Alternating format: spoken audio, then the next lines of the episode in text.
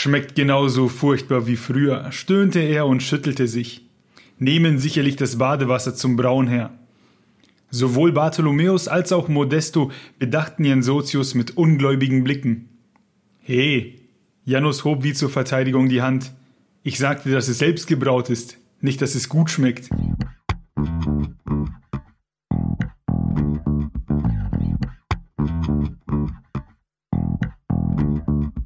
Herzlich willkommen zu Lesen und Lesen lassen, dem Bücher- und Schreibpodcast mit Martin und Maxe. Wir wünschen viel Spaß mit dieser Folge.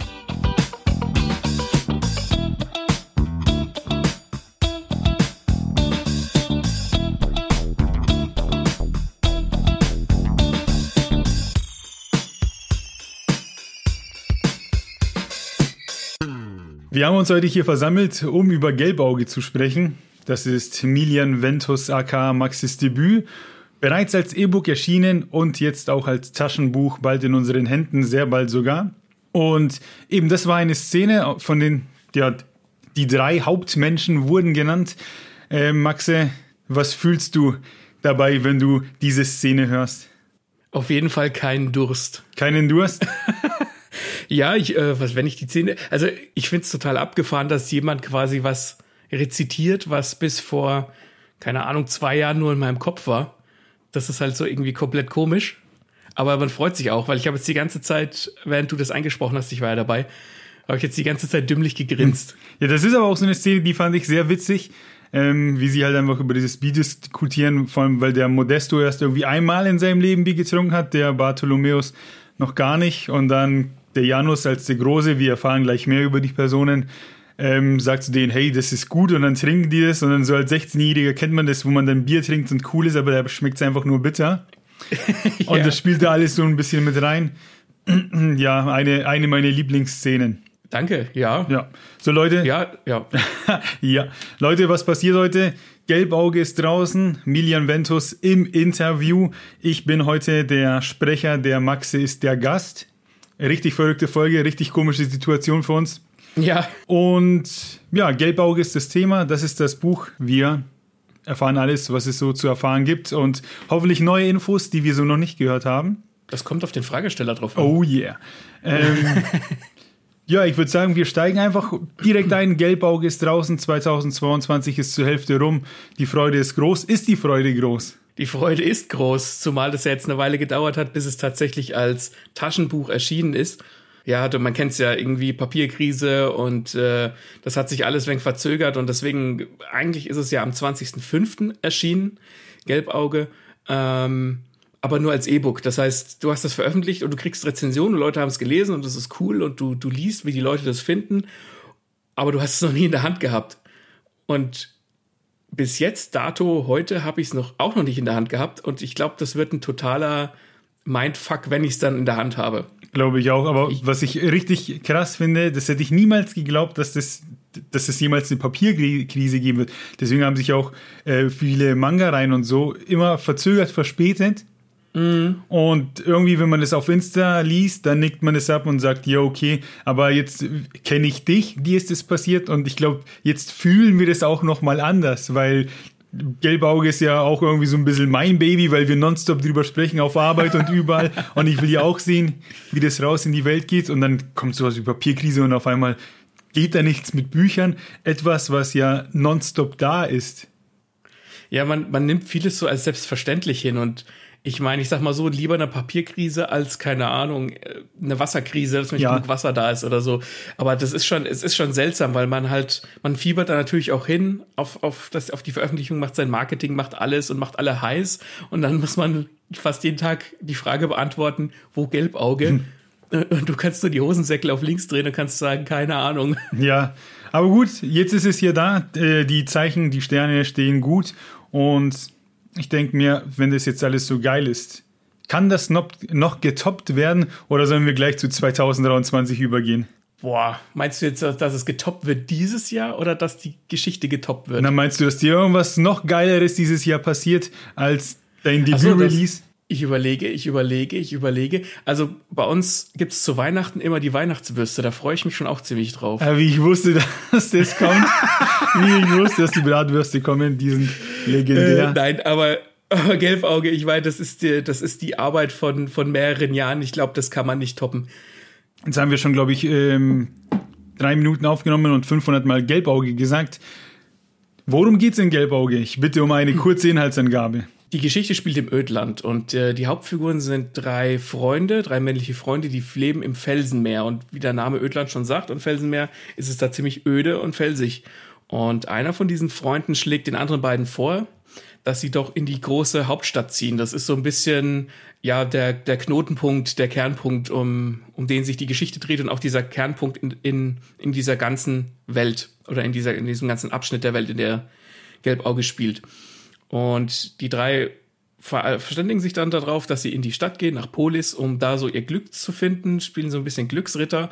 Und es stellt sich aber raus, dass einer dieser Freunde, der auch vorgeschlagen hat, nach Polis zu ziehen, Mitglied der Seidenfinger ist. Das ist eine, eine zwielichtige Gilde, die so ist, das äh, organisierte Verbrechen im Polis unter sich hat oder organisiert. Und die sind auch der Regierung schon viele Winter lang ein Dorn im Auge und die versuchen die auch zu behaken und so kommt halt eins zum anderen. Bartholomäus wird dieser Gilde vorgestellt. Äh, da sind nicht alle mit zufrieden. Die Gilde wird von der Regierung angegangen. Die Gilde pisst anderen Leuten ans Bein und dann stehen da Wirrungen und Verwirrungen, die, wo dann eins zum anderen führt. Und über allen Figuren steht die Frage, wem kann ich hier eigentlich vertrauen? Und so manche Figur spielt in Gelbauge ein falsches Spiel. Und auch der gutmütige Bartholomäus wird ja von seinem Ziehvater, dem Janus, unter eben dem falschen Vorwand nach Polis gebracht.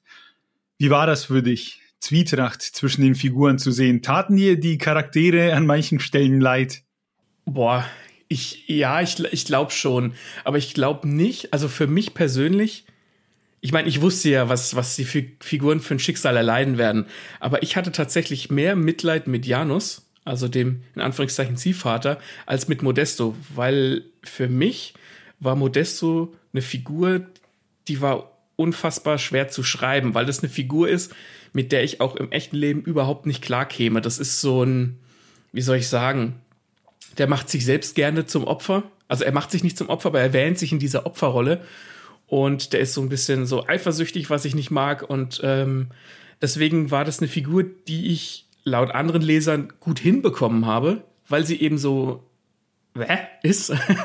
aber ich fand die sehr schwer zu schreiben, weil ich, weil ich einfach nicht so bin und mich mit solchen Menschen nicht umgebe. Also mit dem habe ich relativ wenig Mitleid gehabt. Mit Bartholomäus, ja, schon ein bisschen, weil er da so ein bisschen naiv in was reinschlittert, wo er eigentlich nicht hingehört. Aber am meisten Mitleid hatte ich mit Janus, weil er auch irgendwie. Nee, das sage ich jetzt hier nicht, das wäre ein zu großer Spoiler.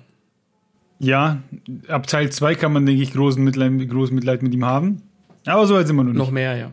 Nee, ich wollte, ich wollte jetzt auch nicht vorweggreifen, ja. weil, ähm, weil offensichtlich hat Janus ja was geplant, was nicht koscher ist und hat da und, und Bartholomäus gerät dann da rein und es ist ja nicht uneigennützig, was er da tut. Aber ja. Ja, so viel kann man, glaube ich, sagen, dass der Janus eigentlich einen Plan verfolgt, sagen wir mal. Und die, die Sache gerät ins Schleudern und alles wird dann doch genau. ein bisschen anders. Ähm, da kann ich dann schon nachvollziehen, wenn man ein schlechtes Gewissen kriegt. Ja, und ich glaube, genau das ist der Punkt. Er hat vielleicht auch gedacht, er tut dem Bartholomäus was Gutes. Er hat, hat selbst da seinen Vorteil drin gesehen, aber wie du sagst, es gerät ins Schleudern und es gleitet ihm einfach. Diese ganze Situation entgleitet ihm. Und dann passieren halt Sachen, die er auch bereut. Ja. Ja. Okay.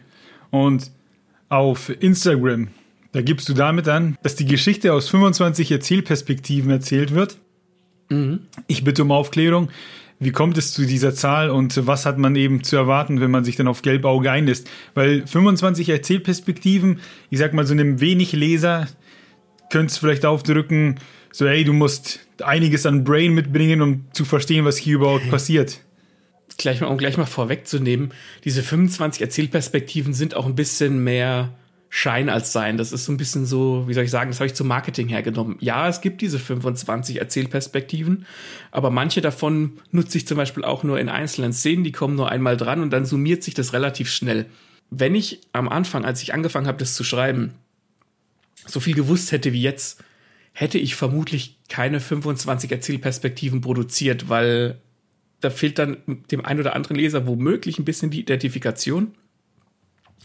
Aber ich habe es gemacht, so wie ich es gemacht habe. Und mein Gedanke damals war einfach, ich habe nicht an die dran gedacht, aus welcher Sicht ich jetzt schreiben will. Ich habe mir gedacht, aus welcher Sicht brauche ich denn jetzt eine Szene? Also klar von, den, von der Hauptfigur, dann brauche ich vielleicht eine, eine Szene in, äh, von der Regierung, von der Regentin, von Dianetta, die erstmal am Anfang nichts mit den anderen zu tun hat. Dann habe ich mir gedacht, ah, ich brauche aber auch noch eine Szene aus der Sicht der Seidenfinger. Dann kommt später ein großes Ereignis, wo ich mir dachte, ah, das ist vielleicht am besten, wenn ich das aus der Sicht von, einer, von einem Unbeteiligten beschreibe. Und so kamen diese, diese Sichtweisen einfach zusammen. Ich habe da sehr filmisch gedacht. Ich habe mir das im Prinzip vorgestellt wie, wie eine Serie, wo ich dann, wo die einzelnen Szenen im Buch Szenen in meinem Kopf waren. Und habe dann quasi, mein, meine Augen waren die Kamera und habe das dann versucht, so zu umschreiben und beschreiben. Und dadurch sind diese Erzählperspektiven quasi passiert. Also es gibt welche, die kommen öfter dran. Klar, Bartholomäus als Hauptfigur oder als Protagonist, der kommt öfter dran. Es kommt auch Marianus dran, aber es kommen auch weniger wichtige dran. Dadurch gewinnt man aber einen Einblick in andere Köpfe, in andere Figuren und kann dann die eher nachvollziehen, so dass wenn es zu einem Konflikt zwischen zwei Charakteren kommt, dass du als Leser vielleicht auch so ein bisschen hin und her gerissen bist, wer, wessen, auf wessen Seite man denn steht. Das war so der Grundgedanke. Vor allem macht es auch, dass man die Geschichte sehr schnell liest. Man, ne, man bewegt sich flott nach vorne und natürlich geht man dann von der einen Person zur nächsten und möchte dann wissen, so, ah, aber wie geht's denn bei dem weiter? Ähm, das hat schon dafür gesorgt, dass man da hier ne, auf jeden Fall weiterlesen möchte und dass das Buch zum Page-Turner wurde, sag ich mal. Das finde ich gut. Ich meine, das ist das Beste, was man vermutlich über ein Buch sagen kann, dass es ein Page-Turner ist. Ich denke mir halt auch, wenn ich äh, andere Autoren sehe, die dann, keine Ahnung, zwei oder drei Sichtweisen haben und da, dann musst du, ich, ich stelle mir das sehr viel schwieriger vor, eine Geschichte zu erzählen, wenn du quasi nur, sagen wir mal, zwei Sichtweisen hast und dann musst du die ja quasi immer abwechseln. Und du musst ja dann auch die Geschichte so schreiben, dass du an den Sichtweisen jeweils keinen Leerlauf hast. Weil es kann ja nicht immer äh, irgendwas Spannendes passieren. Und ich glaube, das, das habe ich mir da auch ein bisschen einfach gemacht, indem ich einfach gesagt habe, okay, am einen Ende von Polis passiert was, das würde die Hauptfigur gar nicht mitkriegen, aber dann erzähle ich es halt aus der Sicht einer anderen Figur und dann kann ich das wieder nutzen, um die Geschichte voranzutreiben, wie du gesagt hast, dass es sich relativ schnell liest. Und deswegen, also ich, wenn ich in, es ist ja kein Geheimnis, dass es eine Trilogie ist, und ich werde auch danach noch weiterschreiben, also ein, ein vierter Teil und ein fünfter Sinn in meinem Kopf. Da werde ich dann die Sichtweisen vermutlich stark reduzieren und werde mich da einfach ein bisschen herausfordern, um die Geschichte noch tighter schreiben zu müssen. Sehr gut. Und da gibt es ja eine Figur, die sticht besonders hervor, würde ich sagen. Und wenn man ja so Social Media ein bisschen verfolgt und sich die Rezensionen durchliest, die bis jetzt reinkamen, da gibt es so eine, die ist so der gefeierte Underdog. Mhm. Kam mir so vor, das ist die Falbella. Ja. Erzähl mir von ihr. Valbella, das ist eine, ähm, eine Frau, die ist die Prinzipalis in Polis. Äh, Prinzipalis heißt sowas wie die oberste Wächterin. Also sie ist so die, der, der, wie, würde man denn bei uns sagen, der, die, die Polizeiinspektorin, die Oberwachtmeisterin. Also sie ist, sie ist der Boss von den ganzen Wächtern in, in Polis. Und das Besondere an, an Valbella ist, die hat einen Kiefer aus Eisen. Das heißt, die kann nicht sprechen. Die hat, hat ein etwas garstiges Auftreten und die ist von ihrem Charakter her auch so ein bisschen garstig. Zumindest wird sie so eingeführt. Also ähm, zu der gehört natürlich noch viel mehr. Und irgendwie, ja, ich habe, glaube ich, eine ganz gute Figureneinführung für die geschrieben. Die, die geht halt gleich in, in ihrer ersten Szene in einen zu einem, zu einem bösen Seite, Seidenfinger hin und äh, bläst ihm den Marsch, um es mal so zu sagen. Und die Figur ist eigentlich entstanden, weil ich eine Figur wollte, die nicht sprechen kann. Ich wollte mich als Autor selbst herausfordern und wollte gucken, wie ich das hinbringe mit so ja, Mimik und Gestik, ohne dass eine Figur eben sprechen kann. Und dann ist Valbella entstanden und von da, aus der Figur ist dann halt irgendwie immer mehr geworden, weil ich sie am Anfang auch erst so ein bisschen als Haut drauf haben wollte und habe dann aber gemerkt, nee, eigentlich ist es cooler, wenn die noch ein bisschen, wenn sie grantig aussieht, aber von ihrer Art her vielleicht gar nicht so ist. Und ähm, ja, und irgendwie kommt diese Figur recht gut an, ja. Was mich natürlich freut. Ja, mit der passiert auch sehr viel. Also ich finde so ein bisschen, äh, das wäre so ein Beispiel an Charakter, den man in so einer ich nenne es mal Autorenschule anbringen kann, weil, wie du sagtest, sie hm. kommt rein, ist quasi der Proll und bam, haut drauf, zeigt, wer hier der Boss ist und dann kommt sie erstmal heim, wo sie nur für sich ist und dann löst sie auch immer ihren Kiefer an so Schrauben, weil er ja fest sitzt und quasi so ein bisschen wie wenn man heimkommt und den BH runterlässt. wie man es von den Memes kennt.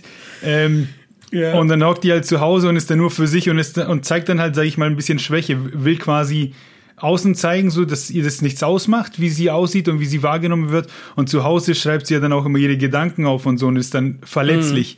Mhm. Ja. Ja, ich glaube, wenn ich die heute schreiben würde, würde ich ihr auch eine, eine ausgewiesene Rückblende geben, dann später, wo man das auch sieht, wie das passiert, wo man sie vielleicht auch mal reden hört, wie sie halt war. Spoiler, mache ich nicht. Ähm, es bleibt bei der, es gibt so eine, so eine kurze Szene, oder was heißt eine kurze Szene, ein Abschnitt im, in Gelbauge, wo es um ihre äh, Vergangenheit geht, wo sie erzählt, was denn da passiert ist mit ihr.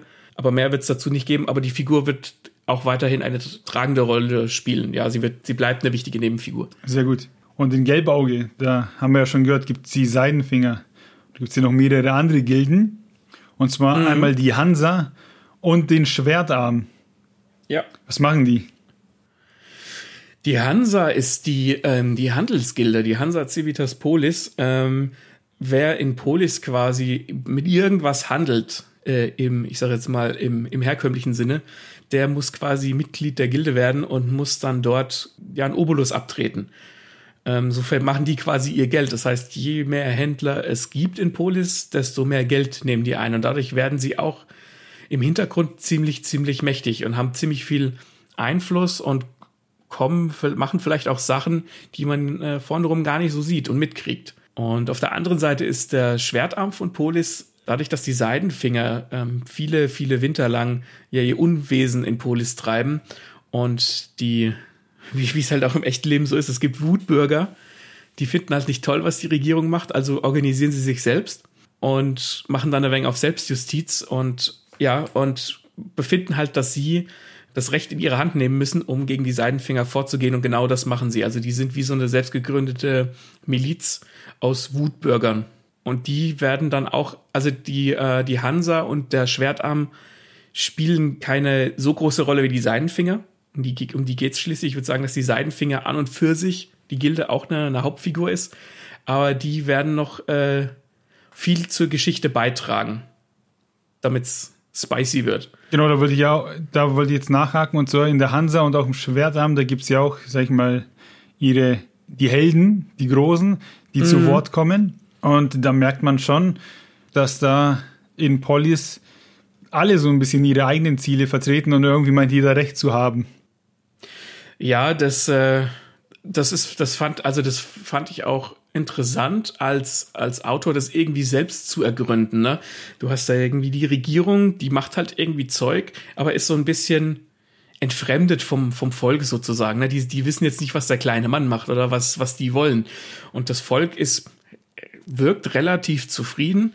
Und dann hast du aber die, die Hansa, wie ich eben gesagt habe, die dann, die im Hintergrund irgendwie mächtig werden, weil Geld halt irgendwie Macht bedeutet. Und der Schwertarm, der einfach findet, dass die Regierung eben zu wenig tut und dann hast du die Seidenfinger, die da irgendwie allen ans Bein pissen und ihr eigenes Ding machen und zwischen diese Strudel geraten dann die Hauptfiguren und dann ähm, wie soll ich sagen, es gibt halt diesen, diese, diesen globalen Konflikt und die Figuren müssen damit lernen, irgendwie umzugehen. Sowohl die Hauptfiguren als auch die Nebenfiguren. Und dann gibt es halt vielleicht Allianzen, die man auf den ersten Blick nicht sieht oder die man am Anfang nicht kommen sieht. Und es gibt vielleicht Leute, die aneinander geraten, wo man dachte, sie verstehen sich miteinander. Es werden falsche Entscheidungen getroffen. Es werden falsche Spiele gespielt. Und dadurch dreht sich das alles so umeinander und ähm, man kann nicht so richtig voraussehen, wer, wer der Gute ist, wer der Böse ist und muss das Ganze beim Lesen erfahren. Daher auch, ich habe Gelbauge ja als ähm, Noir-Fantasy ähm, veröffentlicht. Also Noir bedeutet, dass es viele moralisch ambivalente und graue Charaktere gibt. Na, wenn du irgendwie an Noir denkst, dann denkst du an Film Noir, an den abgerissenen Detektiv, der in seinem unaufgeräumten Büro sitzt und es regnet und alles ist schwarz-weiß. Und dann kommt die Frau im roten Kleid rein und sagt, ihr Verlobter ist verschwunden und er muss ihr doch helfen. Und jeder hat da so seine Geheimnisse und seine Spielchen. Es gibt ja auch dieses berühmte Zitat, ich glaube, von Napoleon irgendwie, der der Feind meines Feindes ist mein Freund. Mhm. Und an so mancher Stelle in dem Buch musste ich an diesen Satz denken. Ich habe mich jetzt aufgeschrieben, ich könnte dich jetzt was zu deinen Schreibgewohnheiten fragen. Aber da haben wir eine ganze Folge zu und machen jetzt kurz Werbung für den Podcast. Denn wer wissen möchte, wie der Max schreibt, oder AK Millian Ventus, da haben wir, ich glaube, Folge 30? nee, das war, das war vorher, warte. Schreibgewohnheiten 28. 28. Das heißt, wenn ihr euch denkt, boah, das klingt nach einem geilen, geilen Buch, wie hat er das geschrieben? Gleich Folge 28 reinballern, dann wisst ihr es. Ich frage dich lieber, wie anstrengend ist es, einen Verlag zu suchen? Es ist ein bisschen wie Bewerbung schreiben. Und wer von uns schreibt denn gerne Bewerbungen? Ich glaube, das summiert schon die ganze Erfahrung. Also das Problem ist, es gibt da draußen mehr Arbeitgeber, als dass es Verlage gibt, die einen nehmen wollen. Und da muss man einfach wahnsinnig viel Sitzfleisch besitzen. Also du musst sehr, sehr persistent sein und einfach dranbleiben. Du musst dich bei Agenturen bewerben und oder, oder am besten oder bei, bei Verlagen und einfach Glück haben. Bei Kleinverlagen, bei Publikumsverlagen kann man es eigentlich fast knicken, wenn man jetzt nicht irgendwie so, keine Ahnung, Mainstream bedient, was gerade in ist. Und da muss man einfach dranbleiben. Und was ich gemacht habe, ich habe ich hab jetzt einen Verlag, ich bin beim Dunkelstern Verlag ähm, erschienen aber ich habe mich insgeheim darauf eingestellt, das Ganze als self-gepublishedes Buch rauszubringen. Also ich habe das dahingehend schon vorbereitet gehabt und dann war es kurz vor Weihnachten letztes Jahr und dann kam die Zusage vom Dunkelstern Verlag, wo ich mich aus einer Laune heraus dann beworben habe, weil die halt, die waren neu, die haben gesucht und habe ich gedacht, naja, wachs halt mal den, den Sprung ins, ins kalte Wasser. Und die haben mich dann tatsächlich, die haben mir dann den Rettungsring zugeworfen. Das war, das war, da war das Glück auf meiner Seite, weil sonst würde ich vermutlich heute immer noch so, wobei ich hatte noch einen anderen Verlag, der Interesse bekundet hat, aber dann schlussendlich doch irgendwo zu landen und veröffentlicht zu werden, ist ziemlich schwierig und mit ziemlich viel Glück verbunden. Aber wenn da jetzt irgendjemand zuhört, der gerade einen Verlag sucht oder eine Agentur, einfach dranbleiben. Dranbleiben und wenn du, wenn du irgendwie siehst, dass da, dass da nichts zurückkommt, dann haus äh, als self-gepublishedes Buch raus. Kostet mehr, ist mehr Arbeit, ist mehr Aufwand, ist am Ende, wenn, wenn dein Buch aber durch die Decke geht oder gut verkauft wird, rentabler, weil du einfach mehr rausbekommst. Zum Dunkelstern Verlag, da haben wir übrigens auch eine Folge, da haben wir mit den Gründerinnen gesprochen. Also mit Lisa und Anna, ja. Genau, wer da sich jetzt denkt, oh, das klingt ganz gut, neuer Verlag. Folge 30. Ja, was fresh ist, dann hört euch Folge 30 an dann wisst ihr, mit wem es quasi der Max jetzt zu tun hat. Aber ja, den Vergleich hatte ich nämlich auch im Kopf mit den Bewerbungen schreiben, dass man sich die Verlage anguckt, auf der Homepage sich vorbereiten, dann die Bewerbung schreiben, abschicken und hoffen, dass was passiert. Es ist natürlich ein bisschen, wie soll ich sagen, ein bisschen, man ist ein bisschen hoffnungsvoller, wenn man sowas abschickt, als wenn man sich bewirbt, weil wenn du dich für einen Job bewirbst, dann ist es halt so, okay, das ist ein Arbeitgeber, da gehe ich dann hin, da arbeite ich und zumindest ich bin da jetzt nicht der Typ, der da unendlich drauf brennt. Ich habe jetzt keinen Wunscharbeitgeber, wo ich unbedingt arbeiten will, aber wenn du ein Buch geschrieben hast, dann ist es, wie wir schon, wie du auch gesagt hast, ist es das eigene Baby. Da ist, äh, da steckt so viel Hirnschmalz und Zeit und Aufwand und Ideen drin. Du willst es ja auch möglichst gut irgendwo unterbringen. Das heißt, du bist da noch ein bisschen, mit, zumindest ich war da mit mehr Elan dabei und, und sehr hoffnungsvoll, dass halt mich doch irgendjemand nimmt. Da müsste man so in den Nürnberger Nachrichten ein großes Foto machen. Wer nimmt mich, so wie bei den Tieren, die im Ding jetzt einmal abgegeben werden? Äh, es müsste sowas geben wie ein, ein Autorenheim, wo dann einfach Autoren hinter Gattern sitzen und dann gehen Verlage rum und sagen, ja. ich will den da. Der ist ja dann, süß. und dann so, geht die Tür auf, du bist hoffnungsvoll, und dann sagen sie, ah nee, doch nicht, der andere ist schöner. ja, genau. weißt du, was schön ist? Was für eine Überleitung. Die, Sag's mir. Die Menschen in Gelbauge, erzähl mir, wer sind die verrücktesten Typen in Polis? Die verrücktesten Typen ja. in Polis. Ich glaube, der verrückteste Typ in Polis ist noch gar nicht drangekommen. Doch, er kommt ganz kurz dran in Gelbauge. Der kommt aber dann exzessiv dran in der Fortsetzung. Dann klingt es nach einem, von dem du noch nicht so viel sagen kannst. Ich kann so viel dazu sagen, dass er eine sehr eigene Ansicht auf die Welt hat und einfach ganz anders ist als die anderen Figuren, die wir bisher getroffen haben in Gelbauge und auch ganz anders ist wie die Figuren, mit denen er dann zusammenkommt. Also den stecke ich zusammen mit zwei Figuren, die ich an der Stelle nicht verraten werde und äh, der der ist der soll dann schon auch ein bisschen den soll man auch ein bisschen komisch beäugen, weil er schon wenn, wenn komisch ist. Also jetzt nicht so keine Ahnung, Joker, Harlequin, komisch, dass er irgendwie voll das, voll das hirnbefreite Zeug macht, das nicht, aber er ist für, das, was in Polis, wie die Leute sonst drauf sind, relativ komisch. Oder verrückt, in Anführungszeichen. Aber ich überlege gerade, wer der, wer der verrückteste Typ in Gelbauge ist. Einer hat einen Move gebracht, den fand ich ganz witzig, und zwar hat die Regierung dann, die haben ja hier und da ihre Besprechungen und sitzen am Tisch ich weiß nicht, welcher Minister war. Der eine von denen, scheinbar mit dem großen runden Bauch, ähm, pennt einfach während dieser der Besprechung. Den habe ich ein bisschen gefühlt. ja, der, der, ja, der kommt vielleicht auch noch mal dran. Okay. Ähm, ach doch, ja, genau. Also wenn ich jetzt an einen verrückten Typen denke, und vielleicht ist das für mich mehr vom Schreiben her verrückt, und das ist auch nur eine kleine Nebenfigur. Und zwar, das ist äh, Helge. Du erinnerst dich? Helge habe ich jetzt habe ich jetzt nicht mehr im Kopf. Das ist der Typ, wo Janus und Bartholomäus hingehen, ähm, als sie dann zu den Seidenfingern gehen. Ah, Spoiler. ja, ja, der mit den wenigen Zähnen. Ja, und der basiert tatsächlich auf einer echten Person, die ich getroffen habe. Okay. Tell me more. Und zwar war ich, ich bin äh, Arbeiter als technischer Redakteur und ich war vorher leitender Redakteur bei einem, bei einem Technikmagazin und da habe ich, da war ich zuständig ähm, für die Tests von Fernsehgeräten, also ja, von Fernsehern. Und die mussten immer angeliefert werden und die wurden halt immer geliefert mit so Speditionen. Und das waren halt auch oftmals dieselben Typen, die da kamen und halt so die, so ich sag jetzt mal diese LKW-Fahrer-Typen. Und das war eben genau der, der, der kam ab und an. Ich habe den alle zwei, drei Wochen, vier Wochen gesehen, wenn halt ein neuer Fernseher kam. Und der hat halt auch wenig Haare, hatte halt so seine Cappy auf und hatte auch nicht mehr viele Zähne im Mund. Aber der war total nett und wollte sich immer unterhalten. Und dann habe ich mich mit dem halt immer unterhalten und hab dem, dann hat er seine guten zehn Minuten gehabt, ist in seinen LKW gestiegen und ist weitergefahren.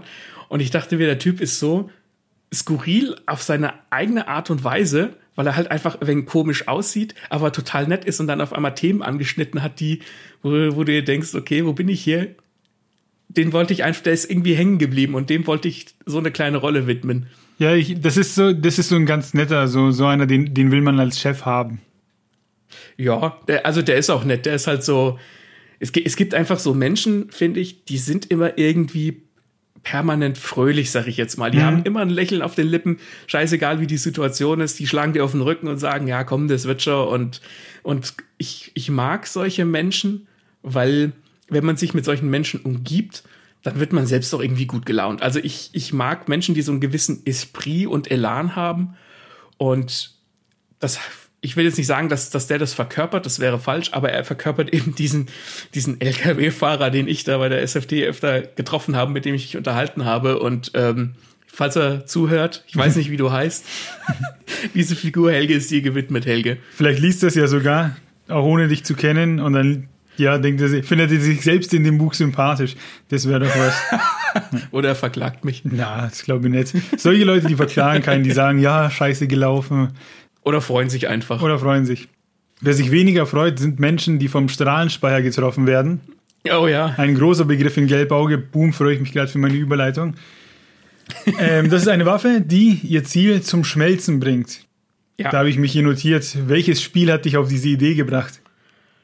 Boah, das, oh, ich glaube, das kann ich gar nicht mehr nachvollziehen, ob das überhaupt irgendein Spiel war, wenn ich beim, also wenn ich ans Schmelzen durch den Strahlenspeier denke oder das schreiben muss, dann denke ich vermutlich an, am ehesten an so 80er Jahre B-Horror-Movies.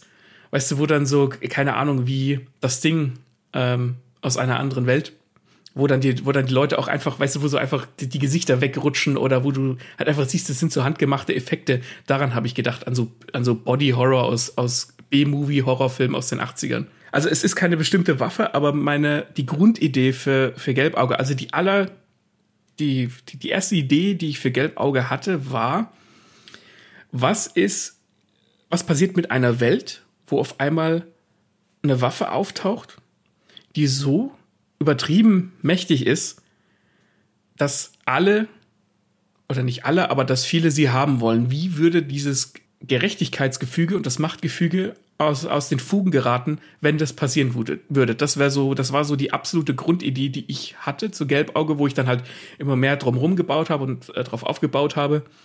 Und da ist irgendwie der Strahlenspeier draus geworden. Also ich kann nicht sagen, wann oder wie das passiert ist oder welcher Film oder welche Waffe da die Vorlage war.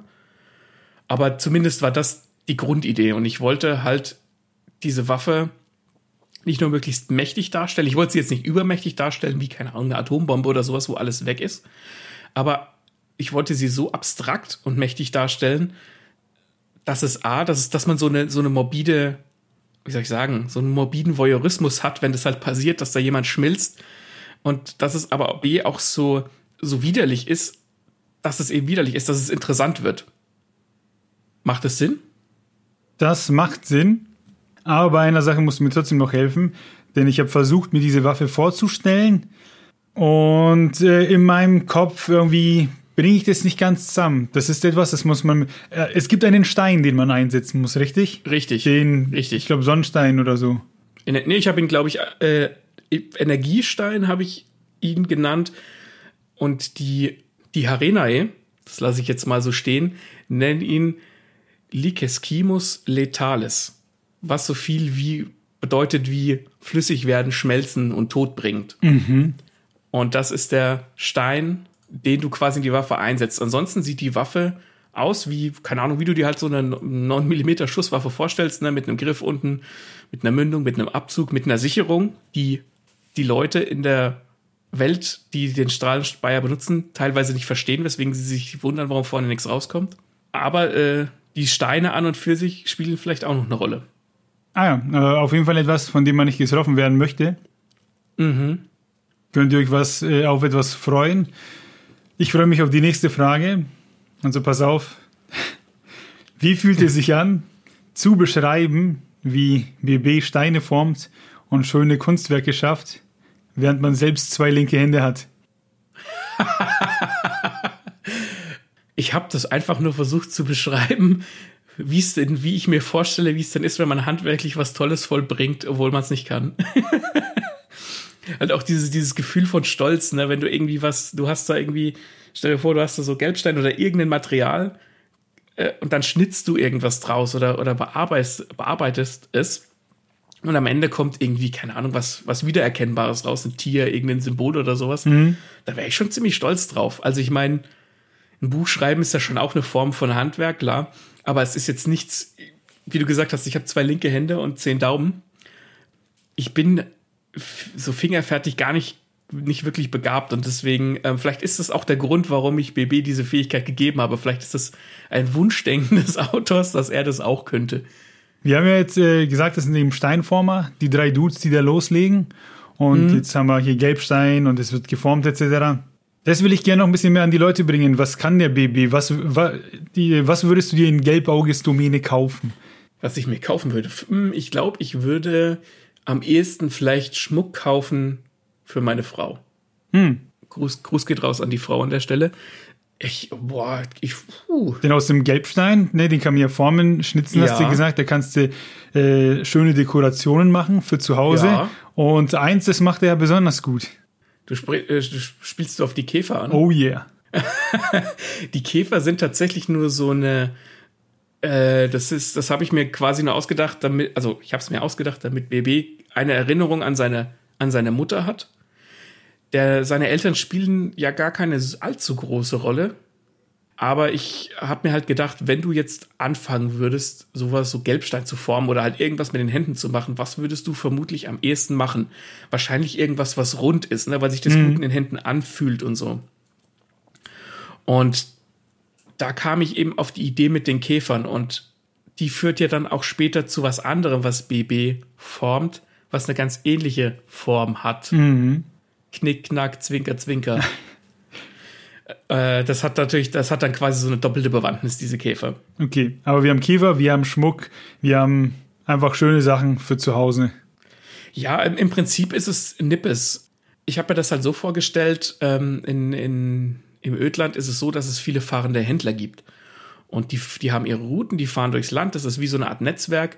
Und wenn du jetzt irgendwie so draußen in der Pampa wohnst, da hast du keinen Supermarkt oder du hast jetzt äh, nicht so viel. Du musst halt mit dem arbeiten oder leben, was du dort hast. Und dann kommen halt ab und an die, die Steinformer, äh, nicht die Steinformer, die Händler vorbei und dann tauschst du dies für das und äh, guckst halt, was die so dabei haben und kannst dann eben auch dein eigenes Zeug verkaufen. Und wenn die dann halt ab und an mal ne, Gelbstein geschürft haben und haben die dann verarbeitet, dann haben die damit halt einen ganz guten Taler gemacht, sag ich jetzt mal. Weil so Nippes-Kram mag ja irgendwie jeder. Nicht jeder mag denselben Nippes, aber schön mit schönen Sachen staffieren wir uns doch alle gern aus, oder? Ich denke, ja. Man kann ja vielleicht auch schön Bilderrahmen machen aus äh, Gelbstein, ne? Und ich hänge sehr gerne Bilder auf. Man könnte auch einfach so größere Sachen machen. Also ich habe ja schon an, an, so Figurinen und Schmuck gedacht, was eher klein ist. Aber ja, mit einem großen Brocken könnte man auch irgendwie was Großes machen. Ja. Was auch groß ist, so habe ich es mir zumindest groß vorgestellt, ist Polis, der Ort der Handlung. Mhm. Du hast damit einen eigenen Ort erschaffen mit einer Historie, Kultur und Regierung. Mhm. Und findest du, dass die Regierung in Polis einen guten Job macht? also ich finde, dass die, die, die Dianetta, das ist die Regentin, die ist noch relativ jung, dass die für ihr Alter eigentlich einen ziemlich guten Job macht. Ich finde auch, ähm, dass sie, sie, sie ist eine sehr offene Person. Sie ist eine Person, die von so, so Tradition Abstand nehmen will, die einfach so ein bisschen offener sein will, weil ihr Vorgänger halt relativ, wie soll ich sagen, nicht zugeknöpft, aber der war halt relativ streng. Und sie will das Ganze einfach ein bisschen lockerer machen und ein bisschen progressiver. Und ich persönlich denke, dass Dianetta einen guten Job macht. Auch, ähm, auch die Entscheidung, die sie später fällt, die dann Einfluss auf die ganze Geschichte hat, die hätte ich vermutlich auch so gefällt. Weil es macht ja irgendwo Sinn. Und ansonsten würde ich sagen, dass äh, es gibt in der Regierung schon ein paar Leute, die, das sind, das sind gute Männer und gute Frauen. Aber es gibt natürlich auch ein paar faule Eier. Und ähm, ich sag mal so, solange die Regierung einen Job macht, der gut genug ist, dass es den Leuten gut geht, dann ist ja alles in Ordnung. Aber die Frage ist, geht es den Leuten gut? Das ist die große Frage. Ähm, über die Dianetta, da habe ich auch schon mal ein paar Worte drüber verloren, über sie. Mhm. Im Tintenliebe-Podcast, da warst du ja auch schon zum Interview. Ja. Deswegen äh, senden wir mal kurz Grüße dahin. Wer mehr zu ihr erfahren möchte, der sollte vielleicht da mal vorbei hören. Andernfalls, Link in den Show Notes. Ja, andernfalls einfach ähm, Gelbauge lesen. Ja. Wir haben schon vorhin gehört, Gelbauge, damit ist es nicht vorbei. Es wird mindestens eine Trilogie.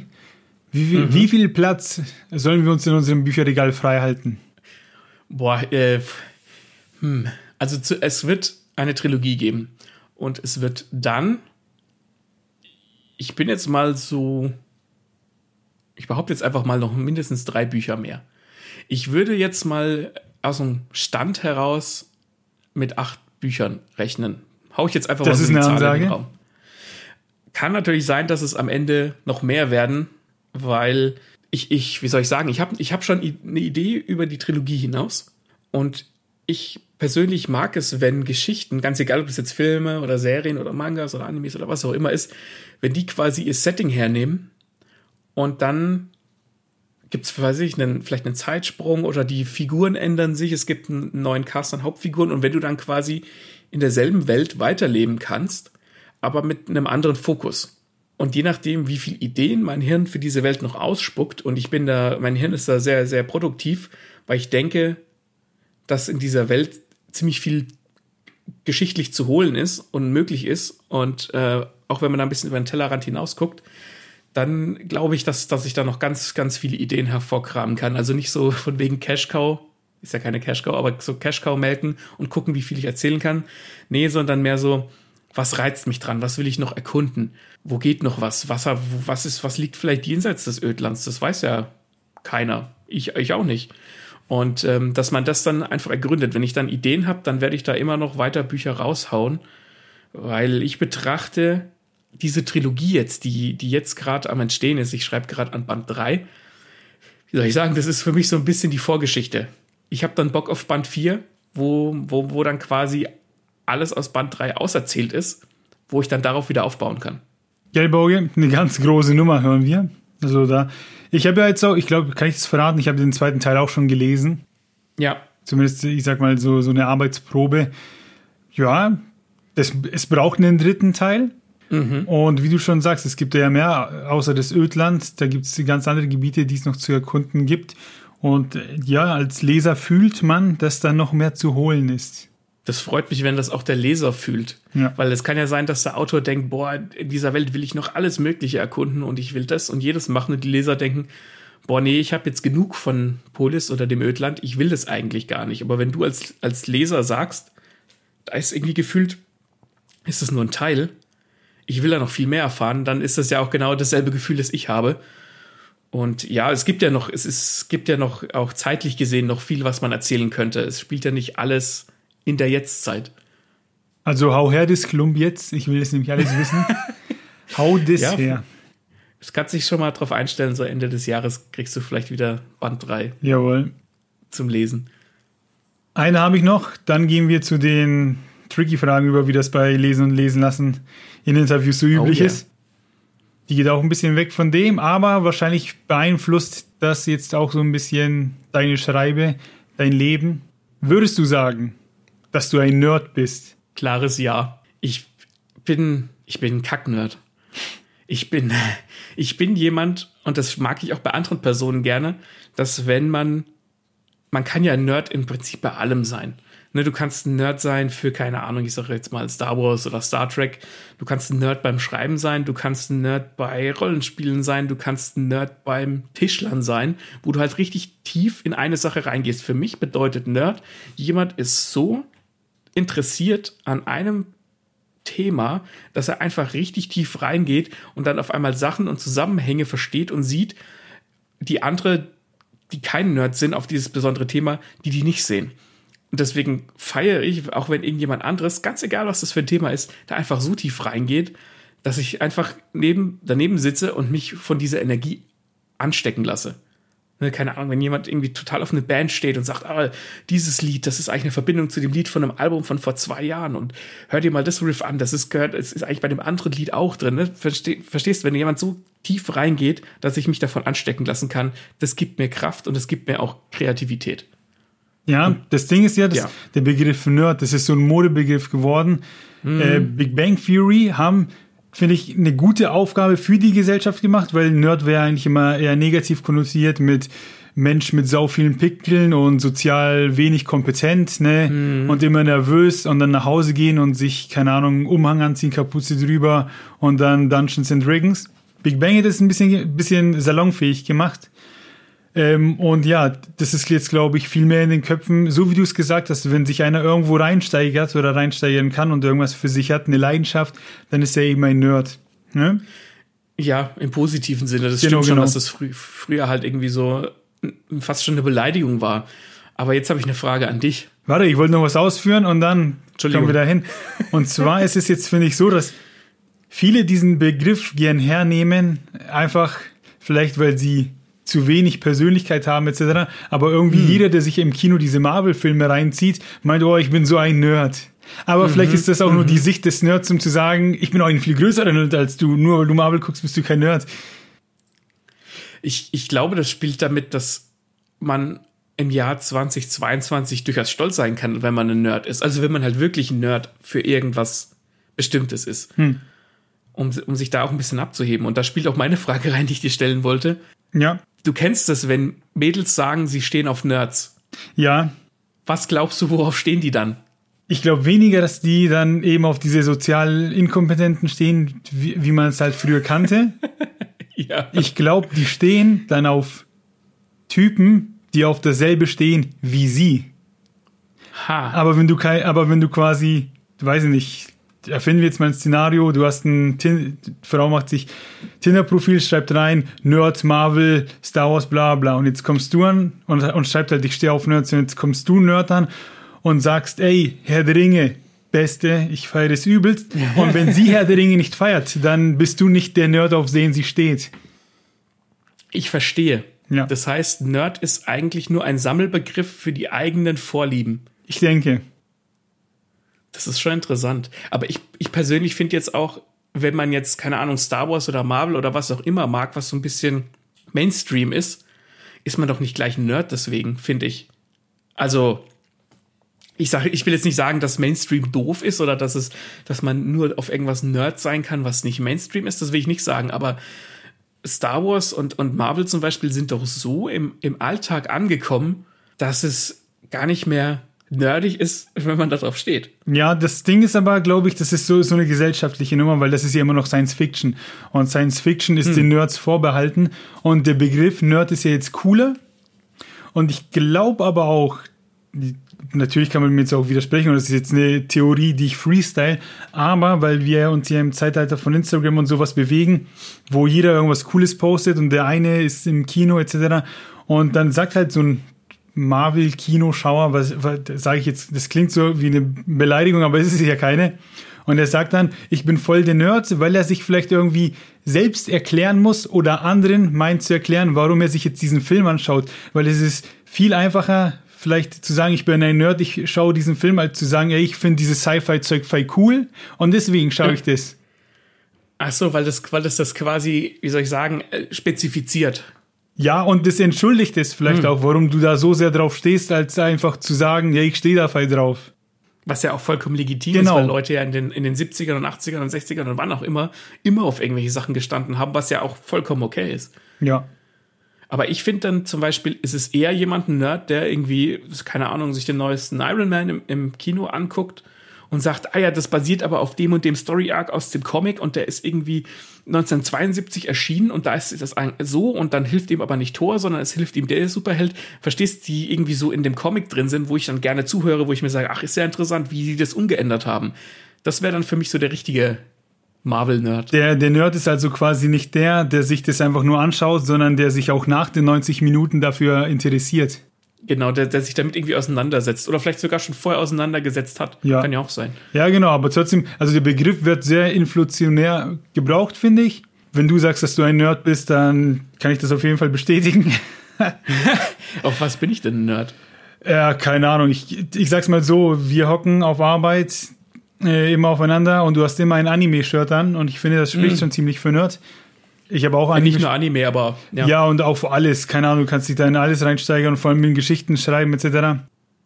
Ja, ja, ich, ich bin Schreibnerd. Ja, ja genau und sowas. Ich bin, ich zum Beispiel ähm, mag es nicht, wenn man mich als Nerd bezeichnet, weil dieser Begriff für mich immer noch so negativ, negativ konnotiert ist.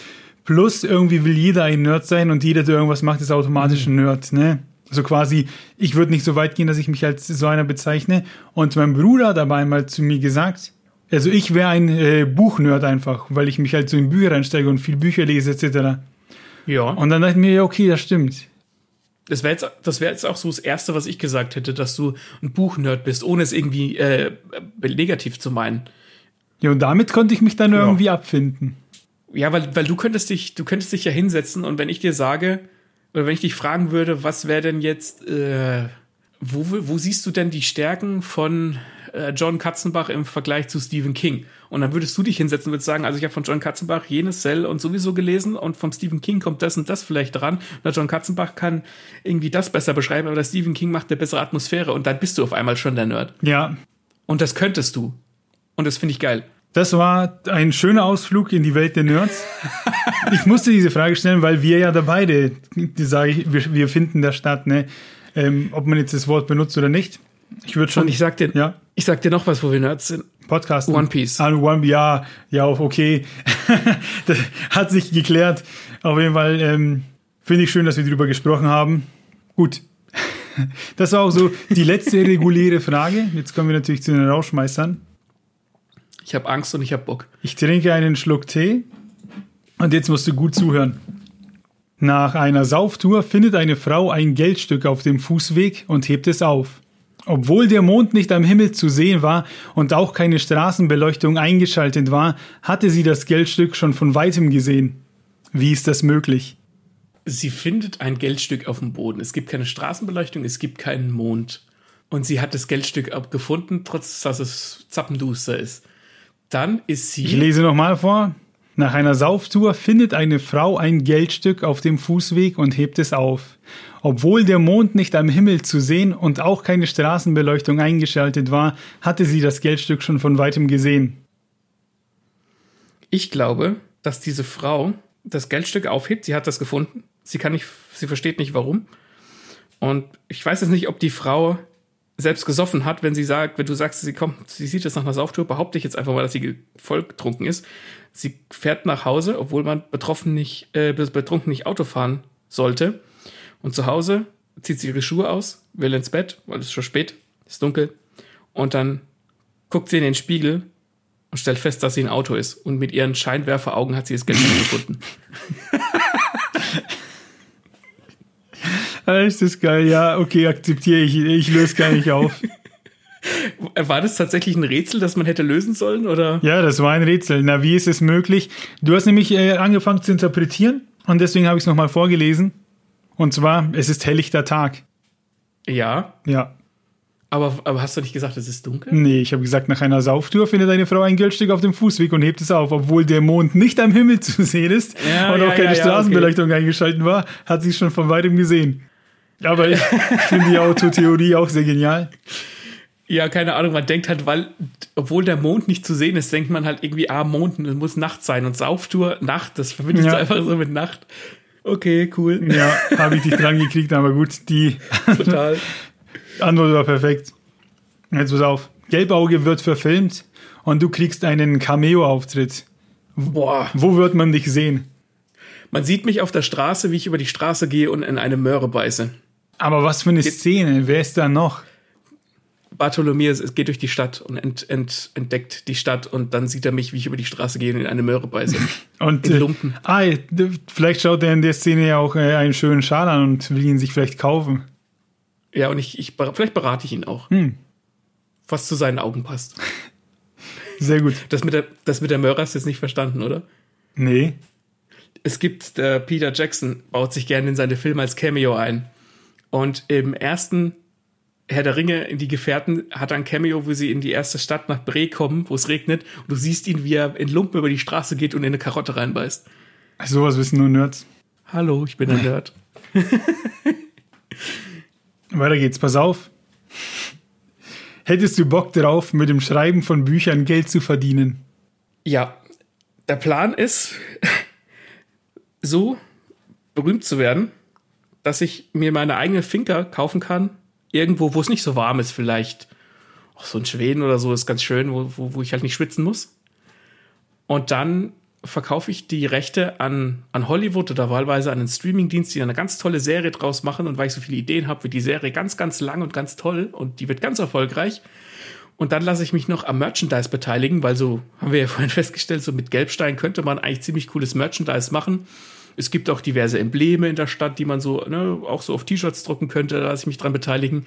Und dann fließt das Geld und ich schreibe einfach weiter. Ja, mach halt. Mach ich? Bin, bin dran, bin dran. Das habe ich mir auch so aufgeschrieben hier in Klammern mit mach halt, weil ich wusste, dass da ein Ja kommt. Ich muss nur mal beim Herrn Netflix anrufen, aber ich weiß seinen Vornamen nicht. Oh, stimmt. Der hat, glaube ich, keinen. Autos haben keine Vornamen. Vielleicht ist auch Nett sein Vorname und Flix Ah. ist sein Nachname. Und der Sohn heißt Flixbus. Jetzt wird's aber albern. Ne? Ja, jetzt wird's albern. Deswegen kommen wir lieber wieder zu den intelligenten Fragen. Welchem Getränk hast du den Kater deines Lebens zu verdanken? Ich verrate dir was. Hm? Ich bin zumindest bis jetzt katerimmun. Das Ich ist mich- Sachen, das das glaube ich den Leuten nicht, die sagen, ich habe keine Kater. Ich habe noch, also ich habe, klar, habe ich mich schon ausprobiert und habe hab reingesoffen und hat und war sturzbesoffen. Das glaube, das machen die meisten irgendwie durch. Aber ich schwöre dir, ich hatte noch nie einen Kater. Ich, klar, dass man sich am nächsten Tag irgendwie ne, so Pappmaul, kennst du ja, hat Ja. oder dass ich vielleicht gut. dass der wegen flau im Magen ist oder so. Aber so einen richtigen Kater, wo es mir hundselend ging mit Kopfschmerzen und ich könnte nur speien den ganzen Tag, habe ich noch nie gehabt. Noch nie. Ich habe eher tatsächlich, also wenn jemand sowas hat und hat sich mal an jenem, jemandem was oder an irgendwas übersoffen, dann ist es ja so, dass wenn man daran zurückdenkt, dass es schon einem schlecht wird, richtig? Ja. In, und sowas habe ich mit, ähm, wir waren 2011, ja, 2011 waren wir in Zypern Urlaub. In Zypern Urlaub äh, mit meiner Ex-Verlobten, die jetzt meine Frau ist, und Freunden. Und da sind wir über die Insel gefahren, äh, auf die andere Seite der Insel, wollten da schwimmen gehen. Und da haben wir Halt gemacht bei einem McDonalds. Und vielleicht weißt du das, ähm, in McDonalds in unterschiedlichen Ländern gibt es unterschiedliche ich sage jetzt mal so Special Burger, ne, die du nur in diesem Land bekommst. Ja. Und in Zypern war das oder ist das, ich weiß nicht, ob es noch so ist, aber damals war das so, der McGreek. Und der McGreek war so ein Burger, der war in so einem Pitta drin, ne, in so einer Pitta-Tasche. Und da war dann halt äh, ne, die beiden Burger-Patties und Salat und Tzatziki und so war da drin. Nichts Besonderes. Habe ich aber ausprobiert, weil ich dort bin. Und irgendwie, entweder habe ich einen Sonnenstich dann gehabt, aber irgendwie ist mir das Ding nicht bekommen. Und auf der Heimfahrt war mir, habe ich so kalt geschwitzt, mir war so übel, dass ich dann halt, dass wir ranfahren mussten. Ich muss das Ding rückwärts essen. Und wenn ich jetzt Lecker. an diesen McGreek denke, ich mag Tzatziki total gern, ich esse gern griechisch, Pitta finde ich total geil, aber wenn ich an diesen speziellen Burger denke, wird mir schlecht. Mhm. Aber das mit dem Kater, glaube ich, ist trotzdem nicht. Da mache ich jetzt hier einen offiziellen Aufruf. Schreibt es in die Kommentare, ob ihr glaubt, ob der Emilian hier jemals den Kater hatte oder nicht. Ich würde ja sagen, try me, aber ich will es nicht rausfordern. ich beweise euch, dass ich keinen Kater haben werde. Ja, aber ich kenne diese Situation, wo man ähm, dann sich komisch fühlt. Ich kenne das auch noch äh, aus Jugendtagen, wenn man in der Disco war und dann hört man plötzlich so wenn man dann irgendwo diese Lieder hört, die damals liefen, oh ja, ja, dann, dann hat das so einen ähnlichen Effekt. Ja. Wobei man aber die Lieder ja möglicherweise mit was Gutem verbindet. Das kann natürlich Oder man sein. verbindet sie eh damit, dass man einfach sturzbesoffen war. Ja, das ist meistens weniger das Gute. Disco, da hat man halt einfach ne, gebechert und war peinlich. Ähm, deswegen schüttelt es mich da meistens eher, als dass es mich freut. Ich war tatsächlich auch das einzige Mal in meinem Leben in, in einer Disco oder in einem Club, auch auf Zypern. Das war ein Jahr vorher. Ich war mal Reiseverkehrskaufmann, also habe ich gelernt. Und da macht man so Inforeisen. Und Inforeisen als Reiseverkehrskaufmann sind ja Reisen in, in bestimmte Länder oder Regionen, wo man sich dann halt quasi Hotels anguckt. Also morgens ein Hotel angucken, mittags, abends sich schön einladen lassen, ist ganz schön, ist aber auch viel Stress. Und da waren wir auch in Discos. Und ich weiß noch, dass wir in einer Disco, da war ein männlicher Stripper das weiß ich noch. Und wir haben zu Cut Night Joe Arm in Arm getanzt. das sind so Dinge, wo du dann hoffst, dass es da keine Fotos von gibt. Gibt's keine Fotos. Und eine andere Disco war so, die war in so einem kleinen Ort in Zypern, ich weiß gar nicht mehr, wie der Ort heißt. Die hatte vorne so eine offene Front. Da gingen so die Treppen runter, da hast du so aufs Meer geguckt. Da war, da war ich auch nicht voll oder so, war komplett geil. Da waren auch so Stangen zum Tanzen dran. war aber eine normale Disco und haben auch ganz gut getrunken, aber da habe ich noch sehr gute Erinnerungen dran. Und das war auch das einzige Mal, wo ich in der Disco war, weil ich immer gesagt habe, nee, weiß ich nicht, interessiert mich nicht so Disco oder Club. Nee, brauch ich, heute brauche ich es auf keinen Fall äh, nimmer. Brauche ich nimmer. Bist jetzt auch ein gesetzter Mann. Ja, eben. Bin ja schon alt. Letzte Frage. Trommelwirbel. Möchtest du jemanden grüßen? Ich grüße meine Mama. Hallo Mama. Ich weiß, dass du das hier hörst. Ich weiß, dass du jede Folge von unserem Podcast hörst, aber ich weiß, dass du die besonders hörst, weil ich äh, jetzt ausgefragt werde. Und ähm, ich freue mich schon, wenn ich von dir wieder Gemüsebrühpulver aus dem Thermomix bekomme. Ich brauche wieder welches, ist aus. Danke, Mama. Ich glaube, das waren die schönsten Grüße, die ich jemals irgendwo gehört habe. Milian Ventus im Interview bei Podcast und Lesen lassen, bei Lesen lassen, bei Lesen und Lesen lassen. Ich bedanke mich sehr, dass du hier warst. Danke, dass ich hier sein durfte. Es hat mir viel Spaß gemacht. Wo findet man dich und dein Buch?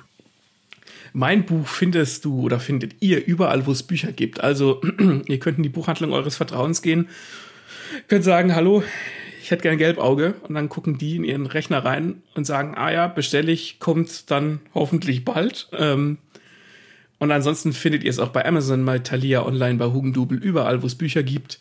Mich findet ihr als Emilian Ventus Autor auf Instagram und auf Facebook. Und ansonsten habe ich auch eine Webseite, wo ihr mich kontaktieren könnt. Ja, einfach, ich glaube, mein Name ist so einmalig. Ähm, wenn ihr den eingebt, dann findet ihr mich. Ja, und ansonsten hört man dich sprechen bei Podcasts lesen und lesen lassen, habe ich gehört. Richtig, ja. Und dann beim nächsten Mal ist, sitzt jemand anderes auf dem heißen Stuhl. Jawohl. Wieder, hoffentlich. Obwohl es Spaß gemacht ja. hat. Von daher, da du heute ein Gast bist, muss ich ja die Folge quasi alleine verabschieden und beenden. Also der Max ist nicht da. Ich verabschiede mich alleine. Freue mich sehr, dass du als Gast heute hier warst. Die nächste Folge, die kommt am 27. Juli. Und bis dahin Zieht euch alles rein, was wir zu bieten haben. Und das Wichtigste ist, hinterlasst uns Feedback. Der Maxe, der heute leider nicht da ist, der freut sich da immer sehr drüber. Ich freue mich ja. da auch drüber. Auf Spotify könnt ihr Sterne geben, auf YouTube könnt ihr einen Daumen hoch geben. Eine geile Nummer für uns, da freuen wir uns über alles. Neulich haben wir gesehen, ich glaube, wir haben schon 17 bei Spotify, 17 Bewertungen. Was? Und es ist für mich wie 17.000 Euro auf dem Konto haben. Der Wahnsinn. Den, den Erfolg will ich auch haben. Ja, also Vielen Dank fürs Zuhören. Vielen Dank, dass du da warst, Milian Ventus. Wir, ich und, mich. ich und stellvertretend für den Co-Moderatoren wünschen dir beide viel Erfolg mit dem Buch. und man hört sich. Ciao, ciao. Wir waren jetzt schon beim Alkoholkonsum und wir, ich würde sagen, wir bleiben beim Alkoholkonsum. Es klingt ein bisschen, als wäre ich irgendwie ein Säufer, aber ich trinke gar nicht so viel Alkohol. Das waren, das waren andere Zeiten. Und zwar, ähm, die Geschichte, wie ich meine Frau kennengelernt habe. Zuhörer vom Tintenliebe-Podcast wissen, dass ich meiner Frau bezüglich Gelbauge relativ viel zu verdanken habe. Also sie hat mir den, den Autorennamen gegeben, sie hat mir den Anfang gegeben. Ähm, sie ist immer so ein bisschen mein, mein Gegenpol, wenn wir über irgendwas sprechen müssen. Und irgendwo muss ich diese Frau ja kennengelernt haben. Und wir haben uns kennengelernt im Internet, wie das halt die Kids heutzutage und damals schon gemacht haben. Das war 2010. Wir haben uns im Internet kennengelernt in einem Forum und dann war es halt irgendwann soweit, wir haben miteinander gesprochen, wir treffen uns. Ich komme nach Nürnberg. Ich habe zu der Zeit in der Nähe von Karlsruhe gewohnt. Und ja, ich bin dann nach Nürnberg gekommen und, ähm, und wir sind dann, hatten dann auch gleich ein Date. Also sie hat mich abgeholt, ich habe mein Zeug abgelegt und dann sind wir erstmal Basis schaffen gegangen beim Burger King. Und weil du halt bei deinem ersten Date nicht gleich komplett reinfressen willst, haben wir uns beide nicht getraut und haben dann nur ein so ein, so ein Burger-Menü genommen mit so einem kleinen Burger und Pommes, den wir dann nicht aufgegessen haben. Das heißt, es, es existierte keine Basis für das Folgende. Beide waren hungrig und dann sind wir noch in der Cocktailbar, die es leider nicht mehr gibt. Die hatten sehr äh, leckere Cocktails hier in Nürnberg. Und wir haben uns dann da hingesetzt, haben Cocktails getrunken und die hatten auf der Karte einen Cocktail, der nannte sich Terminator.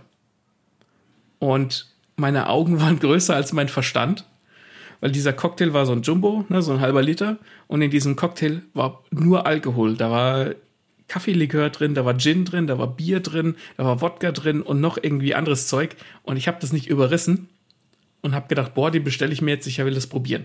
Und Martin, du kennst es bestimmt, wenn du so ein, äh, so, ein, so ein Getränk vor dir hast und nimmst einen Schluck oder ziehst einmal am Strohhalm und weißt, wenn du der, wenn der unten ist, dann bist du auch unten. Ja, ja, ich kenne das sehr gut. Aber, aber du trinkst weiter, weil es ist ja, was willst du machen? Du kannst es ja. nicht einfach stehen lassen, vor allem nicht, wenn du dafür bezahlt hast. So, und dann war da dieser Terminator und ähm, ich trinke und äh, wenn man trinkt und sitzt und dann ist meistens noch alles gut, es ist alles in Ordnung, der Körper ist ruhig und dann muss ich aber auf Toilette. Und dann, wenn man aufsteht und geht hoch mit dem Körper und merkt, oh shit, das, da, also das wird jetzt, der Weg wird länger bis aufs Klo. Und dann bin ich zum zum Klo gegangen, so gerade wie ich konnte. Hab mein Geschäft gemacht, bin zurückgekommen und dann haben wir bezahlt und da war Happy Hour. Und deren Happy Hour, das war irgendwie eine ganz krumme Prozentzahl, 25 Prozent, weiß ich nicht. Und dann habe ich, weil ich ein Gentleman natürlich bin, die Rechnung übernommen. Aber die Rechnung war total krumm, weil durch diese 25 Prozent, die man gespart hat, habe ich am Ende einen Preis rausgekriegt von, ich weiß es noch, 32,25. Und ich wollte generös sein und habe ihm, habe dem Kellner zwei Geldscheine hingelegt und habe ihm gegeben und habe gesagt, stimmt so. Und er sagt zu mir, äh, nein, äh, 32, 25. Und ich so, ja, ja, passt schon, nimm das Geld. Und er so, nein, 32, 25. Und das ging dann so eine Weile hin und her, bis ich gecheckt habe, dass ich ihm nicht zwei 20-Euro-Scheine gegeben habe, sondern 20 Euro und einen 10-Euro-Schein. Geizhals. Und das ging dann die ganze Zeit so hin und her, bis ich ihm dann halt das richtige Geld gegeben habe. Und dann sind wir, hat mich meine Ex-Verlobte und jetzt Frau noch doch mit nach Hause genommen und heute sagt sie, sie hat gar nicht gemerkt, dass ich so betrunken war. Also irgendwie habe ich mich ganz gut angestellt. Aber beim ersten Date komplett abgeschossen. Eine Geschichte wie von Nicholas Sparks geschrieben. Uns geht's beiden übrigens gut, niemand ist krank. Sehr gut.